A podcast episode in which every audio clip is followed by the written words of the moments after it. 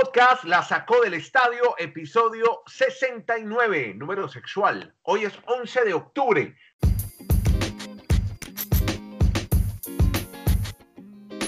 Bienvenidos a este podcast. En 15 minutos les contamos lo que pasa en el deporte, historias alrededor del deporte con Dani Marulanda, que está en Twitter, arroba Demar13. Hola Dani, ¿cómo le va?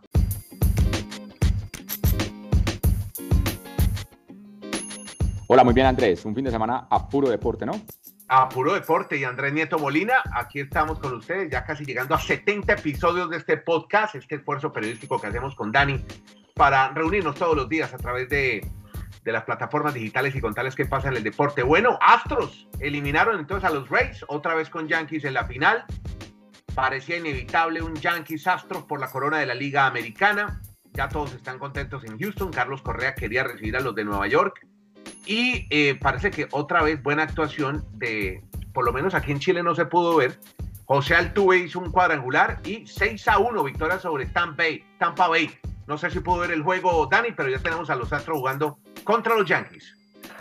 Efectivamente, Andrés, como lo están manifestando, era lo que se anticipaba, que la final de la Liga Americana iba a ser entre los Astros y los Yankees. Durante la temporada demostraron que fueron los mejores. Y incluso los Astros antes de arrancar, para muchos ha sido el favorito a ganar la Serie Mundial.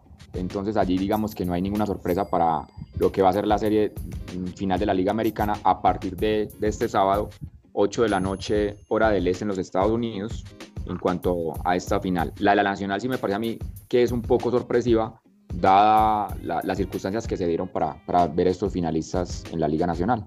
Bueno, al final, en conclusión, dos de los equipos que más ganaron durante el año los Astros tienen 107 victorias y los Yankees 103 victorias, así que pues muy merecido que hayan llegado estos dos equipos, ¿no? Además muy poderosos económicamente, con grandes nóminas y creo que vamos a ver una final muy linda, muy bonita, ¿no le parece? Yo, me atrevería a decir, Andrés, que el que gane para mí esta final de la Liga Americana va a ganar la Serie Mundial. Me parece que están más bien conformados esas dos novenas que las de la Liga Nacional. Obviamente existen las sorpresas y, por ejemplo, la gran sorpresa es lo de los Nationals, que por primera vez ganan una serie divisional en su historia, desde el 2005 que llegaron a, jugar en Washington. Y hoy van a estar visitando a los Cardenales de San Luis, partido a las 8 de la noche también en el este, en los Estados Unidos.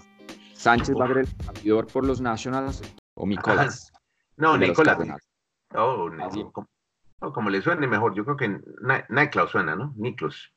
¿Sabe, ¿Sabe quién es el que está en problemas? El piloto de los Cardenales, Max Schmidt. El tipo como que era muy tranquilo, muy apacible, muy serio, medio callado y se filtró por redes sociales, se mostró un lado distinto de este tipo apacible, un discurso lleno de palabrotas, un lenguaje muy florido, el de este tipo, el de Mike Schultz, y dijo que, hombre, que es una pena que se haya filtrado. Ojo todo lo que usted grabe y diga a través de esto, ¿no, Dani? Después puede ser utilizado en su contra. Eh, ¿Cómo? Oiga, oiga, cuénteme. No, dice que no se disculpa por tener pasión para expresar lo que siente de su equipo y sus logros, pero no lo dijo en un lenguaje correcto. Así que entonces hoy comienzan las finales de la Nacional. Bueno, óigame, eh, del el partido que habíamos hablado de esta sexta semana de la NFL, pues se dio la lógica, ¿no? Como decía un corresponsal nuestro, Pablo Sarmiento, era pelea de tigre con burro amarrado, ¿qué se dice? Sí. ¿Cierto? Lo de Brady, si, si, es esa la frase o esto es muy chapulín. Los Patriotas, 35-14 a los Gigantes de Nueva York. Brady anotó dos veces, también le fue, bueno, y desplazó a Peyton Manning en la lista del mayor número de yardas pasadas en la NFL. Y otra vez sus odiados Patriots ganaron otra vez a los Gigantes de Nueva York. Sí, era algo que estaba muy claro. Fue importante hasta la mitad del, del juego, que la diferencia era 21-14. Pero cuando los Patriots en casa, en, en su estadio del Gillette Stadium, desde que se hizo este estadio, solo, solo han perdido una vez en 98 juegos un partido que tienen ventaja al medio tiempo. O sea, es, prácticamente imbatible cuando llegan con la ventaja para la segunda parte de, los compromisos en su estadio como locales. O sea que hasta los números, todo lo que usted quisiera analizar, los Patriots eran los grandes favoritos para este inicio de la fecha número 6 de la NFL. Bueno, muy bien, entonces lo de los Patriots y Brady, 31 de 41 pases, 334. El tipo se la pasa haciendo. ¿Usted alcanza a oír un ruido que tengo yo aquí al lado? Debe estar taladrando aquí al lado. ¿Y lo siente o no? No, Con tal de le la cabeza está bien. No, por favor, por favor. Esto es lo, lo, lindo del podcast, que es orgánico. Esto no es hecho en un estudio de radio, sino donde nos, donde Dani, donde Dani a mí nos pilla la noche. Bueno, em, a ver, entonces ya, entonces chuleado, entonces Petros, em, ya, ta, ta, ta, Ah, vamos para el Masters, hombre, de tenis de Shanghai. Acabo de ver una, oiga, buena victoria la de este pelado Zverev. Además, metido, concentrado, metió un par de, además, pero claro que, que, que, tiene un problema que tienen muchos tenistas de esta Next Gen, mm. de, de, esta Next Gen, que se les, se les olvida cerrar, o sea, se, se, se nublan cerrando los partidos. Tuvo cuatro match points en el segundo set para liquidarlo y al final Federer le gana en tiebreak el segundo set, ya en el tercero Zverev liquida a Federer y este mismo, no, ya, ya están martillando y todo. Y este mismo partido lo vamos a tener en, eh, en juegos de exhibición en Latinoamérica. El de Zverev, que hace parte de la lista del grupo de Roger Federer, enfrentándose. es que el martilleo, hermano, no me. Federer enfrentándose a Zverev. Eh, también perdió Djokovic, eh, Dani. ¿Y cómo le fue a los doblistas colombianos? También perdieron. O sea, fue una jornada de ah. muchas sorpresas. si analizamos el cuadro de sencillos, Solo uno de los cuatro primeros clasificados está en las semifinales, que es Medvedev, porque perdió ah. Djokovic con Tsitsipas, otro de, otro esos de la NES Gen. Lo que estás manifestando de Federer con Zverev y también cayó Dominic Thiem frente a Berrettini, el, el italiano. O sea, realmente ha sido un abierto de Shanghái, un torneo de Shanghái con muchas sorpresas. Y en los dobles, pues lamentablemente para Colombia, la eliminación de Cabal y Farah, que eran ah. la siembra número uno del torneo, pero perdieron con Pavic y Soares 6-4, 6-2. Se despiden entonces en cuartos de final. Bueno, ahí se están entreteniendo los colombianos. Unas adicionales de tenis. El regreso de Juan Martín del Potro tras la cirugía en la rodilla derecha debe esperar.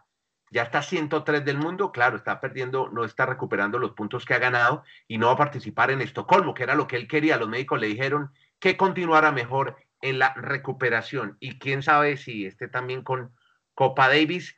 Y era el que iba a estar, eh, este era el que estaba programado en Argentina con Roger Federer en el partido de exhibición eh, posiblemente tampoco esté en ese partido en Buenos Aires. Y la otra es de Naomi Osaka, que ha decidido representar a Japón en el tenis de los Juegos Olímpicos por su país. Ella tenía la oportunidad, porque tiene doble nacionalidad, Japón y Estados Unidos, su mamá es japonesa, el papá es haitiano, tiene 22 años y es la edad en la que la legislación en Japón estipula que los ciudadanos con doble nacionalidad deben decidirse por una y al final optó por la japonesa. Así que tendremos a Osaka en los Olímpicos de Japón.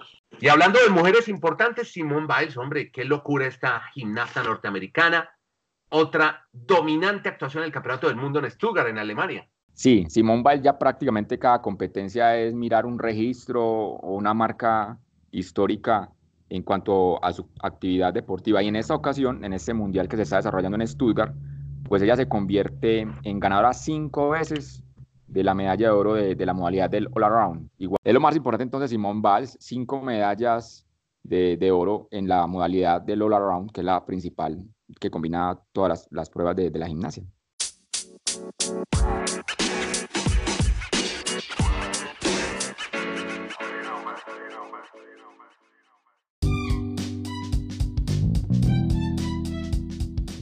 Bueno, tenemos también, eh, ayer le habíamos contado del rugby suspendido en Japón por el famoso tifón, también las pruebas de clasificación de la Fórmula 1, donde tenemos a un eh, Walter y Botas con toda, ¿no? De la escudería Mercedes, cronometrando los mejores tiempos, por lo menos en las primeras prácticas para el Gran Premio de Japón. Oiga mi martillo. Bueno, sigamos porque si no, no paramos. Entonces. Parecen, un pido ustedes, le están arreglando el, el chasis aquí. Ah, porque Hamilton, este fin de semana la expectativa es el domingo, lo del Gran Premio de Japón. o el lunes, según el tifón.